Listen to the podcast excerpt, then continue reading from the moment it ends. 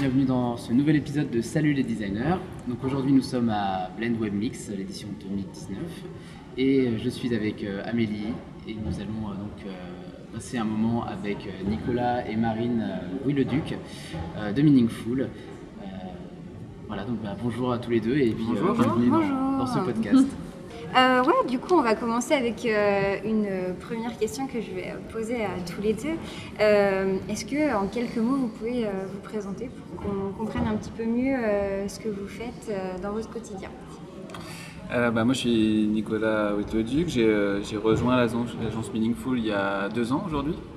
agence qui a été créée par mon épouse et moi mon parcours c'est je suis autodidacte à la base, j'étais plutôt musicien, je voulais faire du rock. Et euh, je pense que j'étais un peu trop. Euh, J'aimais pas trop sentir, je pense, trop le chien en permanence, donc j'ai préféré faire un métier un peu civilisé. Euh, donc j'ai finalement euh, opté pour quelque chose de plus vivable. Et pour faire très rapide, j'ai commencé par travailler dans le domaine du design et du digital chez Reporters sans frontières. je m'occupais de toute la partie, on va dire, internet. Et puis petit à petit, je me suis mis au design, au sens très large du terme, le design de, campagne notamment. et j'ai touché beaucoup au numérique puisque j'étais responsable de toute l'infrastructure, on va dire numérique, le site. Ensuite, j'ai fait des enfants, donc je me suis mis à mon compte. Mais ne sais pas si je suis aussi bon entrepreneur que père.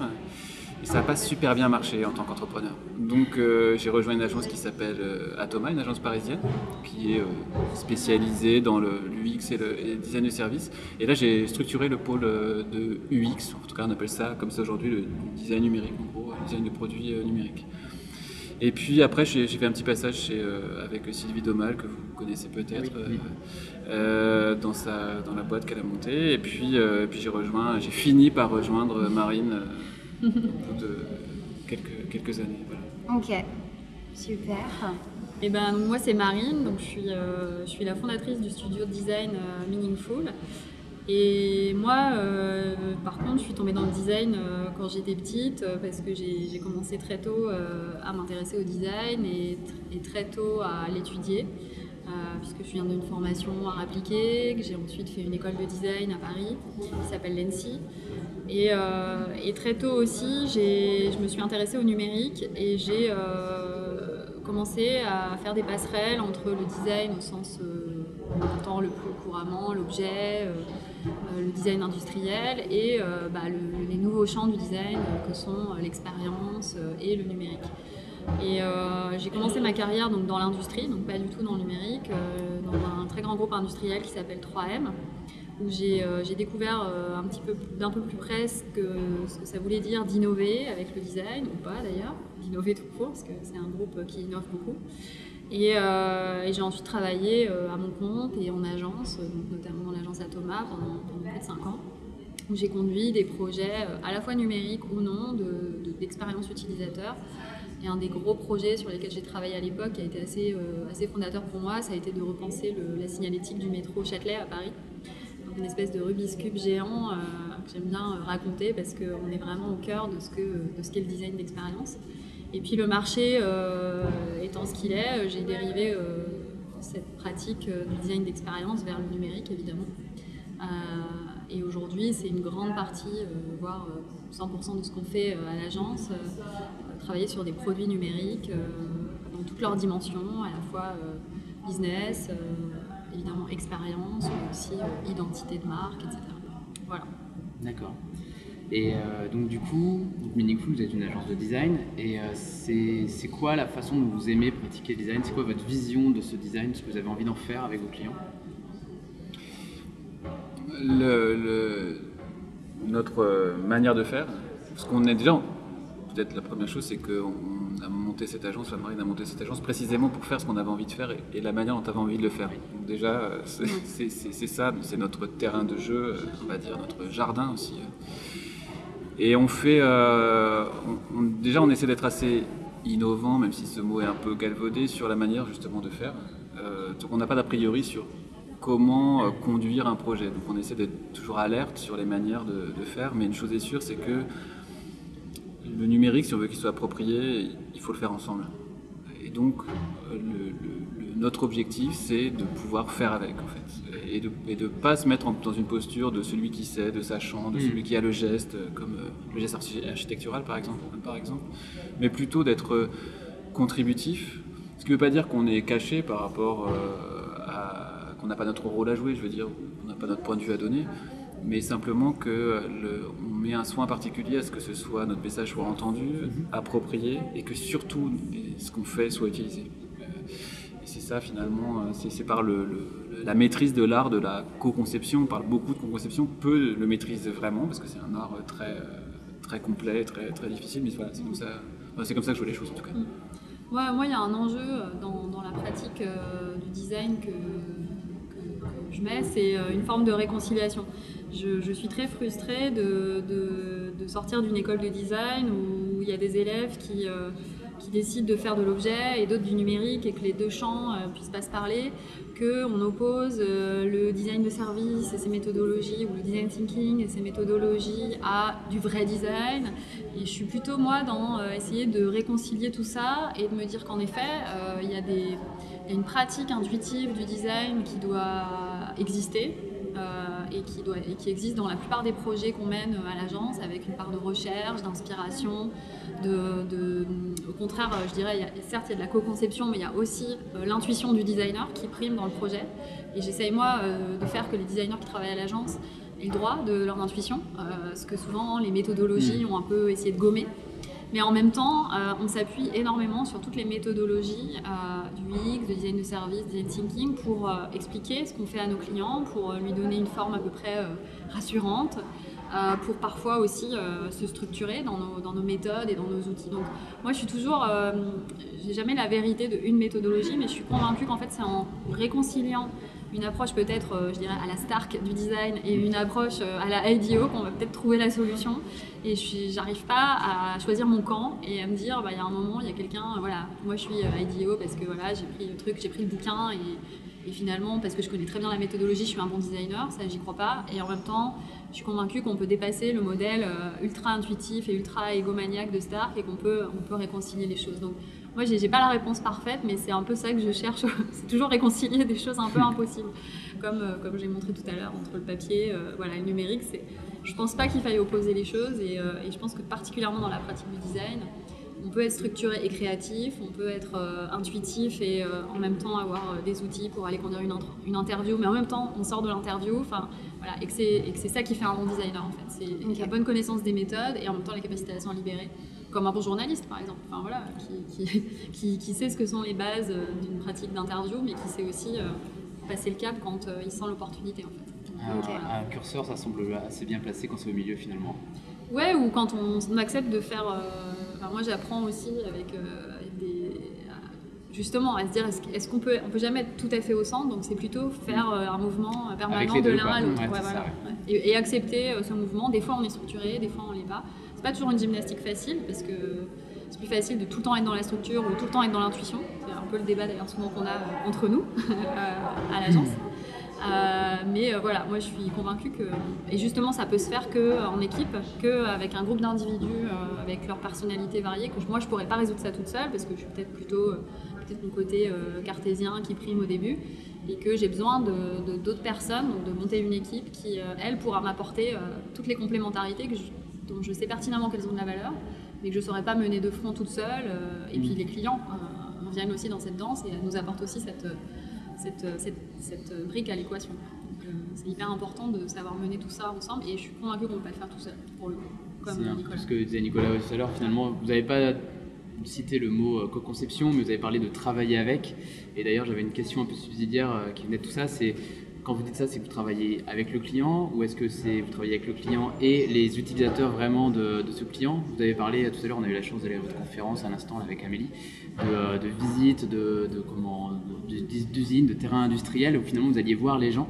Donc euh, quand vous parlez de concevoir avec, c'est vous parlez au sens large, c'est aussi bien le client que les utilisateurs finaux. Absolument. Ouais, Bah, tu as, cité le mot réconciliation, je pense que c'est le bon terme en fait c'est que euh, c'est vrai que ça pose la question de mais quel- de quel client on parle en fait Mm. Quel est l'utilisateur. Est-ce que c'est quoi la différence entre un utilisateur final entre le client lui qui est chef de projet, c'est pas vraiment un utilisateur, euh, mais il fait quand même partie du projet, euh, ou celui qui achète la mission design, lui il est aussi dans l'équation en fait. Il y a pas, c'est- un peu la- le, le mythe aussi de l'UX strict qui serait de dire en fait la- la- la vérité est dans le client final et dans l'utilisateur. Les personnes autour de la table, quoi. Exactement. Ouais. Et en fait, on est tout seul. Bah non, euh, c'est ce que dit Marine. Moi, je, je pense qu'on est vraiment dans. euh, bah, en fait, l'idée, c'est de mettre toutes les parties prenantes autour de la table. Alors, c'est vrai que c'est pas simple, mais ce qu'on ce a montré aussi dans la conférence, c'est que bah, on est capable d'aller sur le terrain et avec des méthodologies structurées de faire remonter des enseignements du terrain. Et là, je parle des, des- des- des gens euh, lambda, des utilisateurs finaux dans l'univers du, du B2C et de les faire remonter au milieu de la table en fait, de, la, de la co-conception. On co-conçoit en général, non pas avec les utilisateurs finaux, euh, on, co- on conçoit plutôt avec, euh, co-conçoit avec nos clients, mais il y a toujours le- Bah, l'utilisateur en fait, il y euh, a de deux, voilà, dans- il y a- il y a- ça dépend des projets. C'est vrai que dans certaines typologies de projets, plus grand public, c'est plus difficile. Parfois, c'est- il faut se battre hein, pour pouvoir aller sur le terrain parce que notre porte d'entrée, ça reste nos clients et que prendre ce temps-là, etc. Donc, euh, on trouve toutes les manières de faire, même si c'est pas from the book, pour aller sur le terrain d'une manière ou d'une autre. Euh, mais là, on n'est pas dans la co-conception avec les clients, on va plutôt en effet remonter des choses du terrain. Et parfois, du coup, pour faire ça, enfin, avec le client final, on emmène nos clients sur le terrain.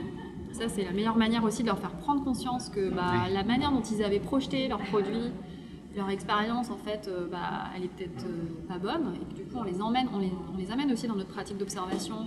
Et nous, on n'a pas le problème qu'on va avoir certains anthropologues ou chercheurs puristes qui vont dire non, moi je fais le terrain, il faut pas embrouiller les pistes. Euh, Voilà, nous, en fait, au contraire, on y va.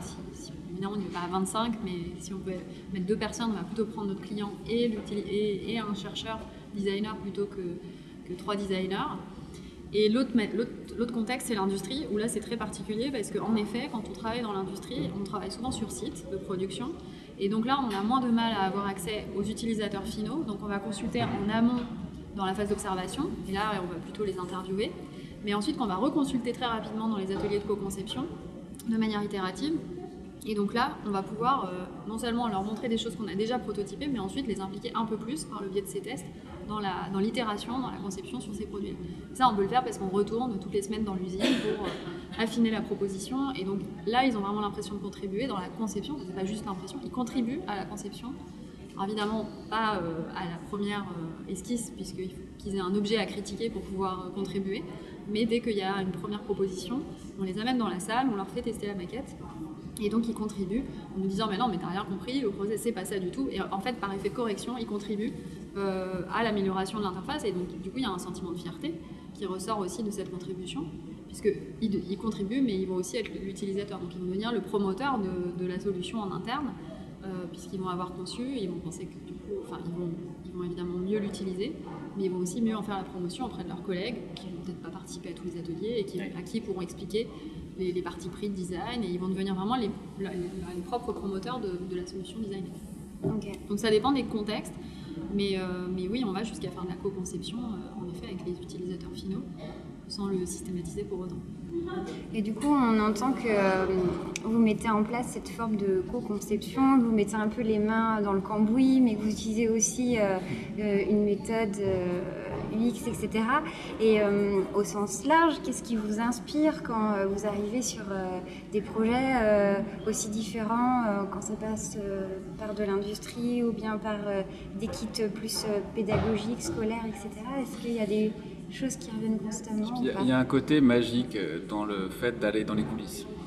Quand, quand on va dans le nucléaire, par exemple, euh, quand on va dans euh, chez Safran, de, du- du- du- regardez comment sont réparés les moteurs d'avion. Quand on, quand on va, l'industrie, c'est notre monde. En fait, tous- tous les objets qu'on a autour de nous sont en très grande majorité des produits industriels, mais on ne sait absolument pas comment ils sont fabriqués.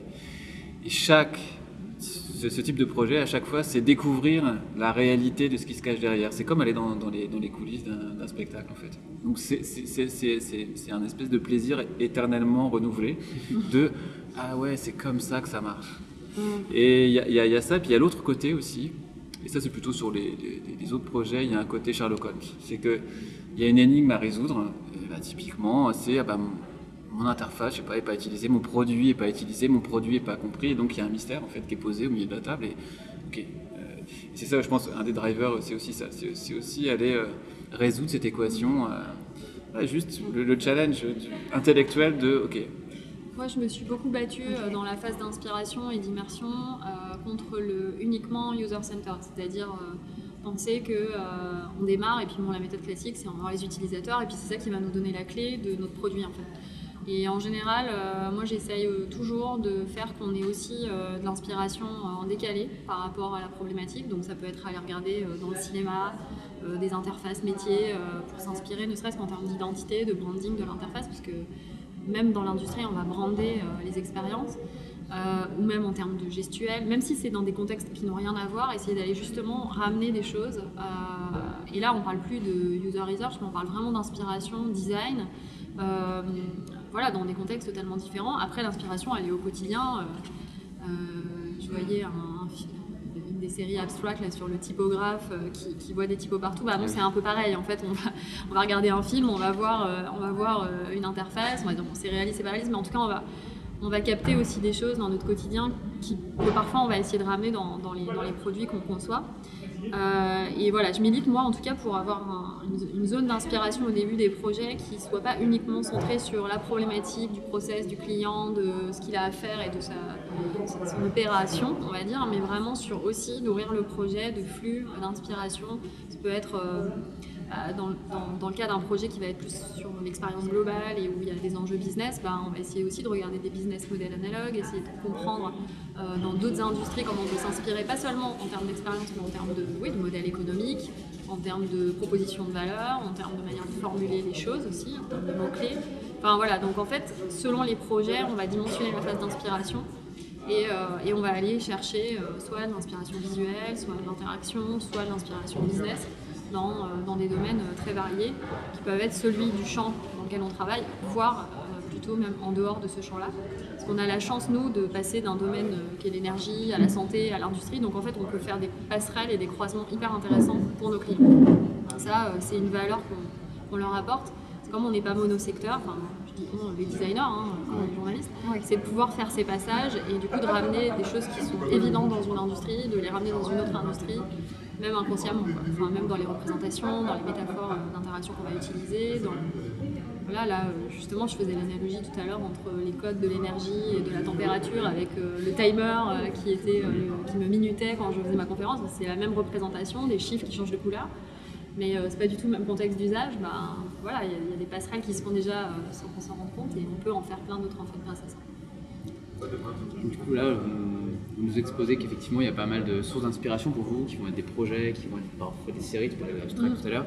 Euh, dans votre euh, métier de designer, dans votre vie de designer, est-ce qu'il y a des, clients, des, d'autres éléments, des séries, des, inspirations qui ont vraiment changé votre façon d'être designer? Est-ce qu'il y a quelque chose qui vous vient en tête comme étant euh, le truc qui vous a vraiment fait pivoter peut-être dans votre, façon de faire du design? Ou est-ce que ça n'est pas arrivé? C'est possible aussi?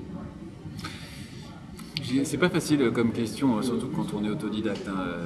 Mais il y a un moment qui me vient à l'esprit, c'est justement quand j'étais designer chez euh, Reporters sans frontières. En fait, je,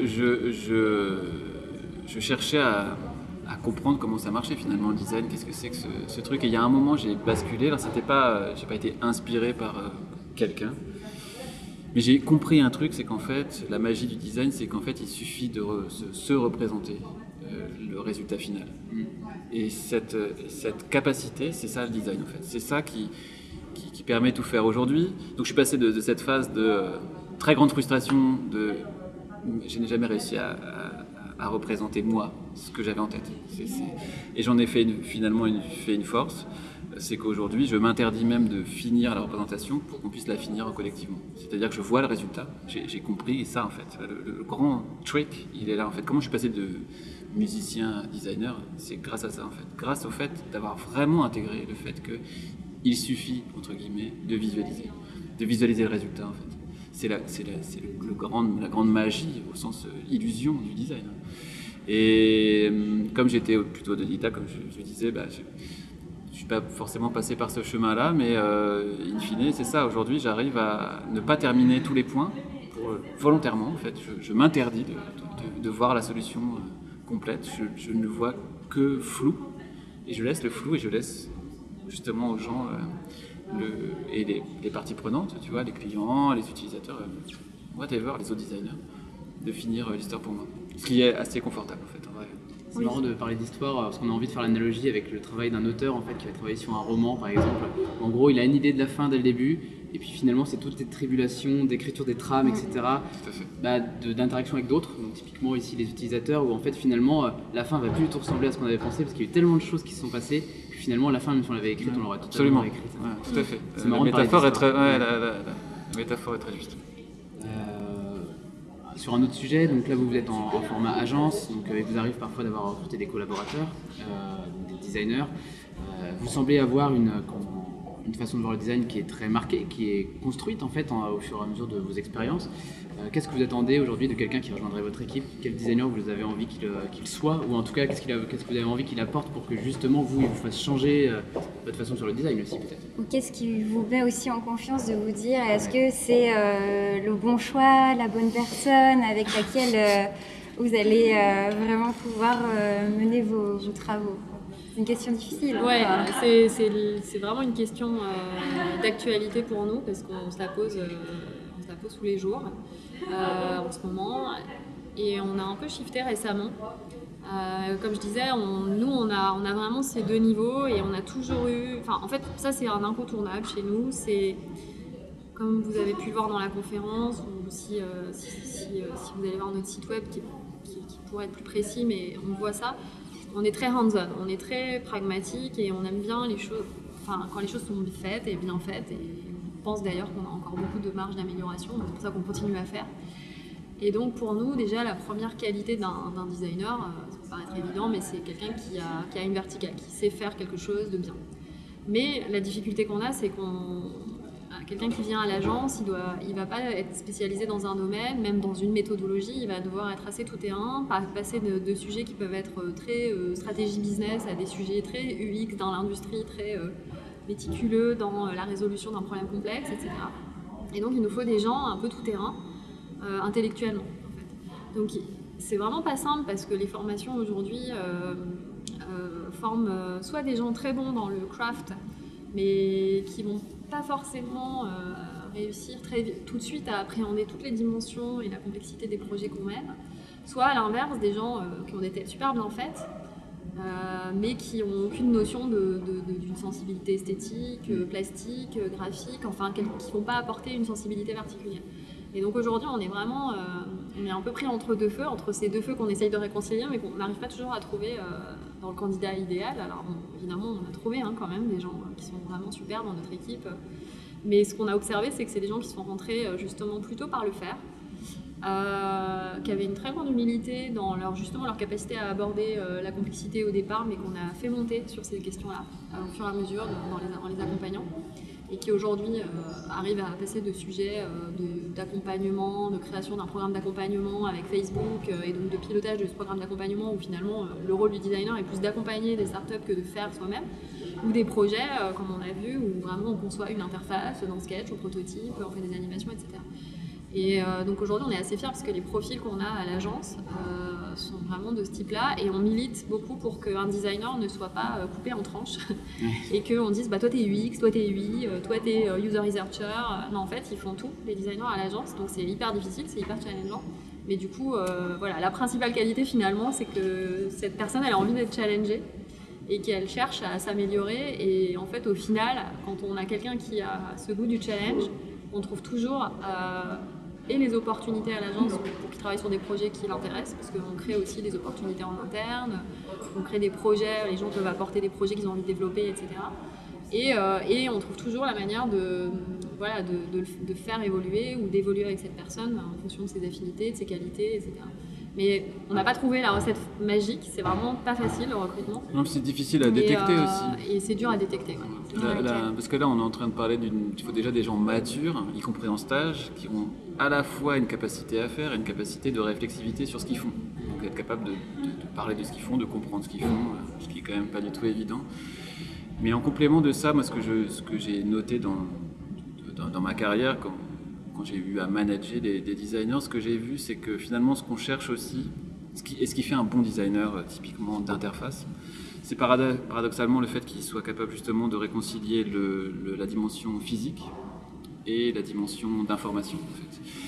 On, entend, on voit souvent l'opposition entre bah, design produit, c'est ce que tu as dit Marine, et euh, le numérique, comme si les deux étaient exogènes. Euh, et en fait, c'est pas le cas en fait. En fait, il y a une vraie dimension tangible dans le dans l'objet numérique. On parle de bouton, on ne parle pas d'un truc abstrait. C'est un bouton, c'est un bouton. C'est pas, pas autre chose. C'est pas, pas parce qu'il n'est pas physiquement un bouton que ce n'est pas un bouton. Et c'est souvent les, les, bons designers, les designers avec lesquels on aime travailler, même en freelance, c'est ceux qui ont bien compris cette jonction-là. C'est le fait qu'il n'y a pas d'opposition. Et c'est aussi quelque chose de difficile. Hein. C'est pas du tout évident de, de, comprendre à quel point une interface est un objet matériel. Donc il faut avoir les réflexes de penser un objet comme matériel, une interface comme un objet matériel physique. C'est pour ça que les prototypes papier marchent très bien, parce qu'en fait, en vrai, c'est un objet physique qu'on peut faire coulisser, bouger. Euh, euh, et qui comprennent aussi que donc c'est à la fois un objet physique et c'est aussi un objet informationnel. Euh, c'est peut-être là aujourd'hui où c'est un peu la, face cachée de la Lune, c'est que malheureusement, c'est vrai pour les devs, c'est vrai pour tout le monde, on n'a pas encore des très grands cours de, numérique. On est, encore aujourd'hui très en phase de découverte. Bon, les codeurs, ils apprennent à coder, mais ils n'apprennent pas le numérique. Ils ne savent pas qui a inventé le 0 et le 1, typiquement. ça, et c'est un peu comme si les ingénieurs ne connaissaient pas Newton. Et donc on est aussi face à ça aujourd'hui, c'est-à-dire que bah, il faut encore qu'on mature. Mm. la difficulté. Et euh, du coup, vous dites que vous accompagnez euh, vos collaborateurs à monter en compétences et tout ça. Et euh, notre question, c'était est-ce que vous avez mis au sein de l'agence une démarche d'amélioration personnelle, enfin quelque chose, je sais pas, un peu original ou ou comme des team building qui sont un peu plus euh, connus. Mais euh, est-ce que, vous, avez des petites choses comme ça à donner euh? oui, alors on a, plusieurs manières de, construire l'équipe. Enfin, on a eu plusieurs manières de le faire depuis, depuis la création de l'agence. en effet, donc on fait un séminaire par an à minima. donc on est une petite équipe, hein. on peut se permettre dans une ville d'Europe ou même en France où on part 3-4 jours euh, voilà, euh, avec l'équipe pour travailler. Alors, les, premiers séminaires et jusqu'au dernier qui était à Milan, on est parti au Salon du Meuf de Milan avec l'équipe, euh, on a travaillé sur le projet de l'agence, sur la vision. Donc en fait, on a vraiment co-créé avec l'équipe ce qu'on voulait être demain.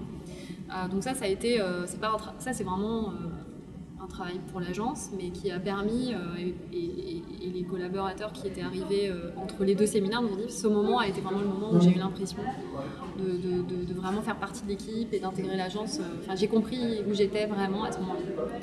Et euh, ça, c'est pas forcément sur le plan du développement personnel, mais ça, contribue au, fait de, se sentir euh, détenteur du projet, du projet de l'agence. Voilà. Et puis c'est un moment qu'on passe ensemble, on, va, on se fait des workshops le matin, et puis l'après-midi, on va visiter voilà, bah, le salon du meuble ou la ville, on se fait des bons restos. Enfin, assez épicurien, donc on aime bien voilà, se faire des bons moments, d'être dans un bel endroit, un bel Airbnb, une belle location à Amsterdam, enfin voilà. Trouver aussi des expériences qui, à vivre ensemble et qu'on peut, peut partager par la suite. Euh, ça, c'est voilà, un peu. On profite aussi tous ensemble de, la valeur qu'on crée à l'agence. Euh, le deuxième point, c'est que très vite, alors qu'on est une petite structure, euh, on, a mis en place des, des, entretiens biannuels, donc tous les six mois, moi, j'ai un entretien avec les, collaborateurs qui est plus l'occasion de faire un bilan sur, euh, bah, euh, les projets réalisés jusqu'ici, les objectifs, de se redonner des objectifs concrets dans le travail. Et beaucoup plus récemment, et ça c'est vraiment un truc qu'on teste, qui est nouveau, mais euh, on a mis en place un, des sessions de co-développement. le co-développement, c'est une méthode qui est plutôt utilisée dans les plus grosses entreprises pour, permettre à des, salariés ou des gens qui travaillent dans la même entreprise, de partager des problématiques professionnelles.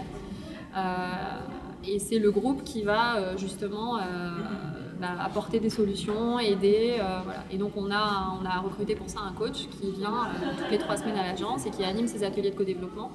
et où chaque collaborateur, alors la particularité c'est que là on le fait tous ensemble. Normalement, le principe c'est qu'on fait pas ça avec son chef ou sa chef dans, dans, dans, les grosses entreprises. Là, l'échelle de l'agence et l'intimité qu'on avait dans le groupe a fait que le coach a dit que ça pouvait pouvait quand même un peu enfreindre cette règle-là, mais c'est particulier parce que quand on est patron et qu'on s'expose dans une session de co-développement, bah, c'est un moment qui n'est pas simple et il faut, jouer le jeu. Donc euh, voilà.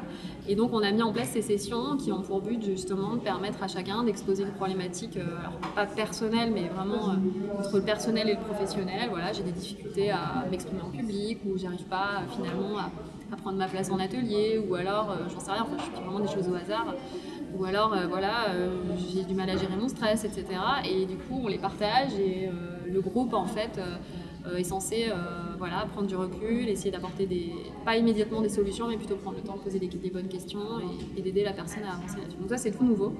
Et c'est un truc qu'on expérimente. Je pourrais vous dire dans quelques mois ce que ça a pu apporter à l'équipe et c'est justement un des, membres de notre équipe qui est en charge d'organiser ces ateliers piloter, on va dire, le travail avec le consultant extérieur et de planifier tout ça. Puis après, on a plein d'activités annexes à l'agence. On organise des apéros tous les, tous les trois mois, euh, des pauses café aussi euh, tous, les, tous les mois pour partager soit en interne, soit avec un invité extérieur. c'est moins sur le développement personnel. Donc on a beaucoup de, petites choses en fait qui, font le lien et la vie de l'agence, parfois trop, parce qu'on est, on est une petite équipe, donc ça finit par être euh, beaucoup, beaucoup d'énergie, beaucoup de temps mais euh, voilà. Ça donne du sens en tout cas à, tout le monde, je pense, euh, d'avoir euh, cette diversité d'événements que vous pouvez mettre en place, comme séminaires à l'étranger, favoriser ça avec un mm. salon autour du design, ça fait s'ouvrir aussi à autre chose. Donc, c'est chouette. Donc oui, pour l'instant, on est content de pouvoir, entre guillemets, le faire dans des conditions agréables aussi pour nous, c'est fondamental que tout le monde ici, dans l'équipe puisse bénéficier, on va dire, voilà, de, l'effort et du travail qui est fait, parce qu'au quotidien, c'est le fait de, survivre entre guillemets en petite agence. des fois, la charge elle est importante, mm. même si on s'arrête jamais. Euh, voilà, euh, c'est important qu'il y ait des rétributions. Euh, du, plaisir, parce que le reste du temps, on est une équipe assez focus, assez rigoureuse, très travailleuse, donc du coup, ça, c'est important qu'on ait des soupapes et des moments notre, où Notre activité, c'est aussi l'innovation. Donc, euh, de la même manière que je pense pas qu'on ait compris vraiment ce que c'était que le numérique qui reste à découvrir, je pense que la collaboration reste aussi un sujet absolument entier en fait. On ne sait pas finalement quand est-ce qu'on a appris à collaborer? C'est pas l'école hein, qu'on a appris à collaborer, euh, c'est très top-down. Il y a un maître, un élève, et puis tout à coup on arrive en entreprise, on est censé collaborer, mais on est, censé l'avoir appris où à collaborer en fait. Qu'est-ce que c'est collaborer? Mm. Le, co-développement dont tu parlais, moi ce que je, ce que je vois, et c'est ce qu'on essaie de faire aussi, euh, en définissant la stratégie, que tout le monde définisse la stratégie de l'agence ou le projet de l'agence, ça c'est quelque chose moi, que j'avais jamais vu avant et qu'effectivement, c'est une nouvelle manière de faire. C'est genre, bah, pourquoi la stratégie serait juste quelqu'un, le patron, qui, l'apporte? Le patron la valide, l'apporte, la soutient, la finance. Mais est-ce que pour autant il doit tout définir? Pas forcément. Le co-développement est-ce qu'il, mm. Déjà, très bonne question. Est-ce qu'il peut tout définir? C'est pas dit en fait. Et tu as dit tout à l'heure comment vous faites grandir les gens, mais ce, que ce, que, ce qui m'est venu en tête, c'est plutôt à l'inverse en fait. C'est comment les autres nous font grandir en fait. Aussi, oui. Parce que c'est pas parce qu'on est, euh, directeur du studio ou ceci ou cela qu'on est absolument parfait sur tout. C'est pas du tout vrai en fait. Et en fait, il faut aussi qu'on progresse c'est, quel que soit le rôle qu'on a, pas parce qu'on a un rôle de management que tout à coup on est Dieu euh, tout puissant, euh, absolument pas en fait. on, est, euh, on est aussi seul, on est aussi perdu et on fait aussi des erreurs et on peut faire aussi du mal, sans le vouloir, hein, avec la, toute la meilleure volonté de l'univers. Et moi, ce que je vois, c'est plutôt ça, c'est comment on crée un espace où on garde les rôles. Il y a bien des rôles, il y en a qui savent, il y en a qui savent moins. Il y a bien des seniors, des juniors. Mais euh, on ne s'arrête pas là. On essaie de trouver des, mécanismes de groupe qui favorisent, comme le dit Marine, la collaboration pour que, in fine, le travail ne soit pas forcément painful. Tu vois, qu'il soit pas forcément dans la souffrance. On peut souffrir au travail, mais euh, en tout cas qu'on essaie d'innover. Et il y a un aspect auquel on a été très vigilante avec, euh, mon associé Galilée au départ, c'était aussi d'arriver à jauger et à et avoir des attentes euh, envers euh, nos collaborateurs, parce qu'en fait on parle, on parle de jeunes collaborateurs, parce que nous on a recruté pour l'instant hein, tous nos collaborateurs à l'issue d'un stage, donc c'est des gens qui sortaient des études, le stage était une transition, et on était leur premier employeur, et donc il y avait encore beaucoup, beaucoup d'enjeux d'apprentissage. Et nous, on avait vécu l'expérience de, à la fois très gratifiante, mais très, très, très stressante d'arriver dans des jobs où on nous file très vite des, des, responsabilités en termes de projets euh, importantes, mais avec euh, beaucoup d'insomnie, beaucoup de, moments très très anxiogènes. Et donc en fait, on a, on essayé, euh, peut-être par transfert, d'essayer de, voilà, pas forcément empêcher le, collaborateur qui a envie d'en découdre, entre guillemets, d'accéder à des responsabilités, mais en même temps d'oser nos attentes, d'oser la charge mentale du collaborateur et de la personne avec qui à qui on demande quelque chose sur un projet en fonction de là où il en est dans sa progression professionnelle, dans l'acquisition des outils, dans sa rapidité d'exécution, tout simplement. Donc, moi aujourd'hui, maintenant, je suis moins dans l'opérationnel. C'est Nicolas qui a repris la tête vraiment opérationnelle du studio et des projets, mais au début, euh, avant qu'il arrive, euh, Galilée comme moi-même, on était vraiment euh, en binôme avec les collaborateurs sur les projets. Et j'ai toujours été très vigilante à formuler des demandes qui étaient réalistes envers mes collaborateurs et donc qui étaient réalistes dans les temps, dans les délais, sans que ça les fasse dormir, euh, enfin charreter ou stresser, ou etc. Alors c'est bien ou pas bien, mais c'est vraiment euh, une conscience que moi j'ai essayé d'avoir. Euh, maintenant qui entre guillemets que, voilà le, tuteur peut, on peut enlever le tuteur parce que les, les, bases sont là c'est plus maintenant arriver à, faire un pas de retrait et les laisser euh, maintenant prendre les rênes et dire allez maintenant on y va.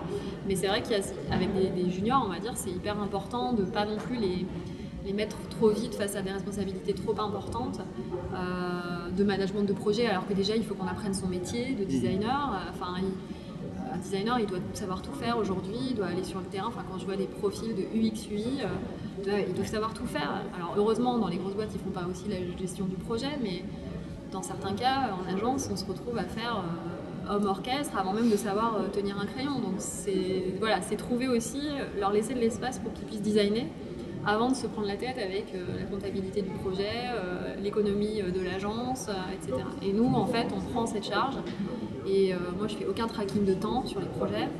Je ne demande pas de tracking de temps aux collaborateurs. Euh, je fais juste du management par le planning, mais pas par le temps passé, par euh, le temps consommé.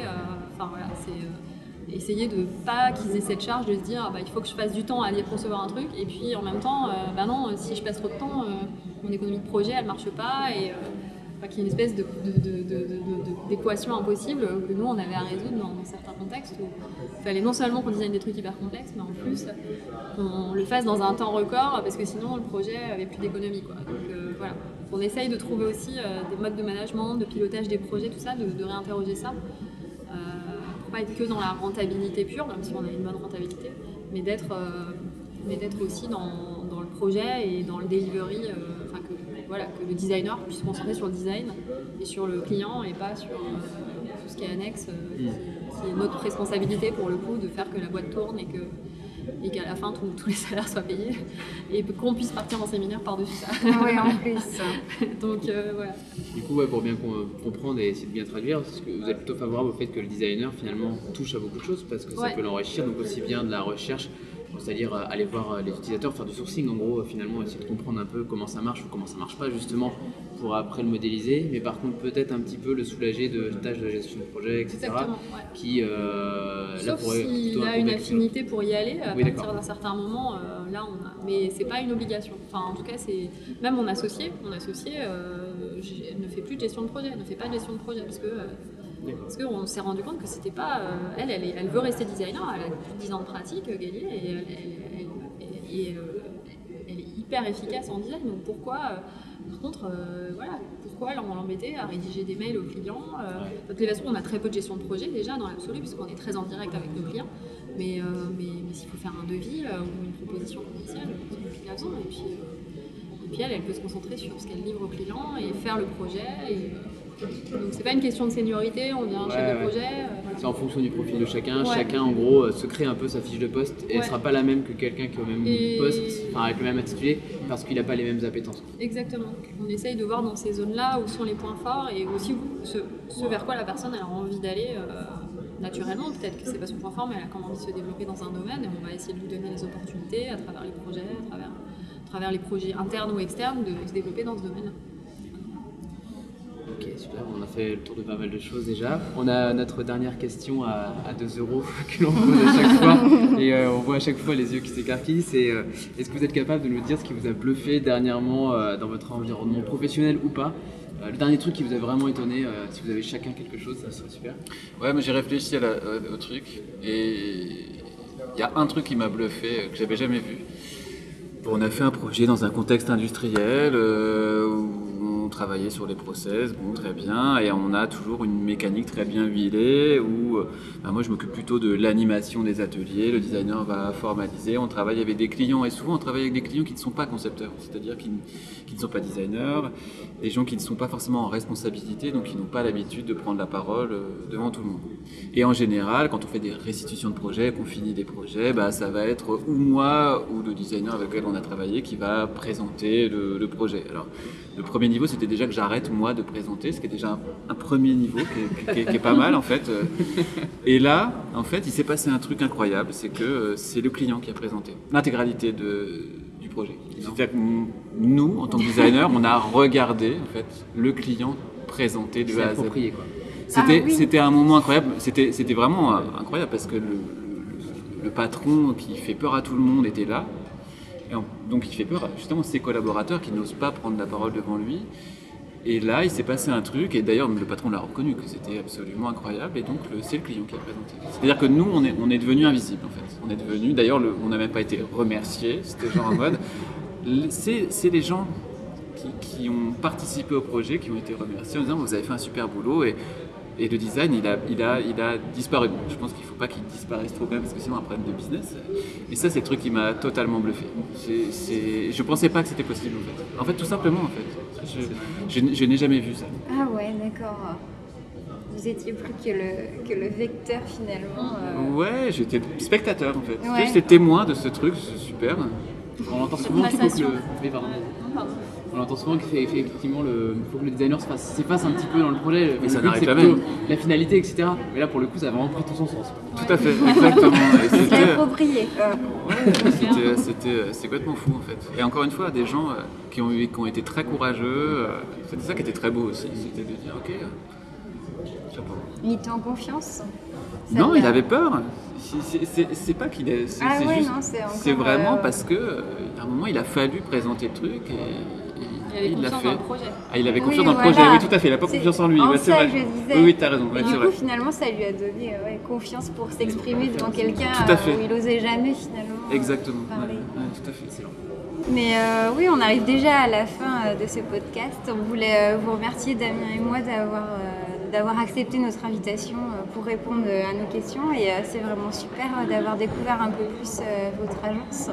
Donc euh, on se retrouve euh, bientôt pour euh, d'autres épisodes de Salut les designers et on vous dit à très bientôt.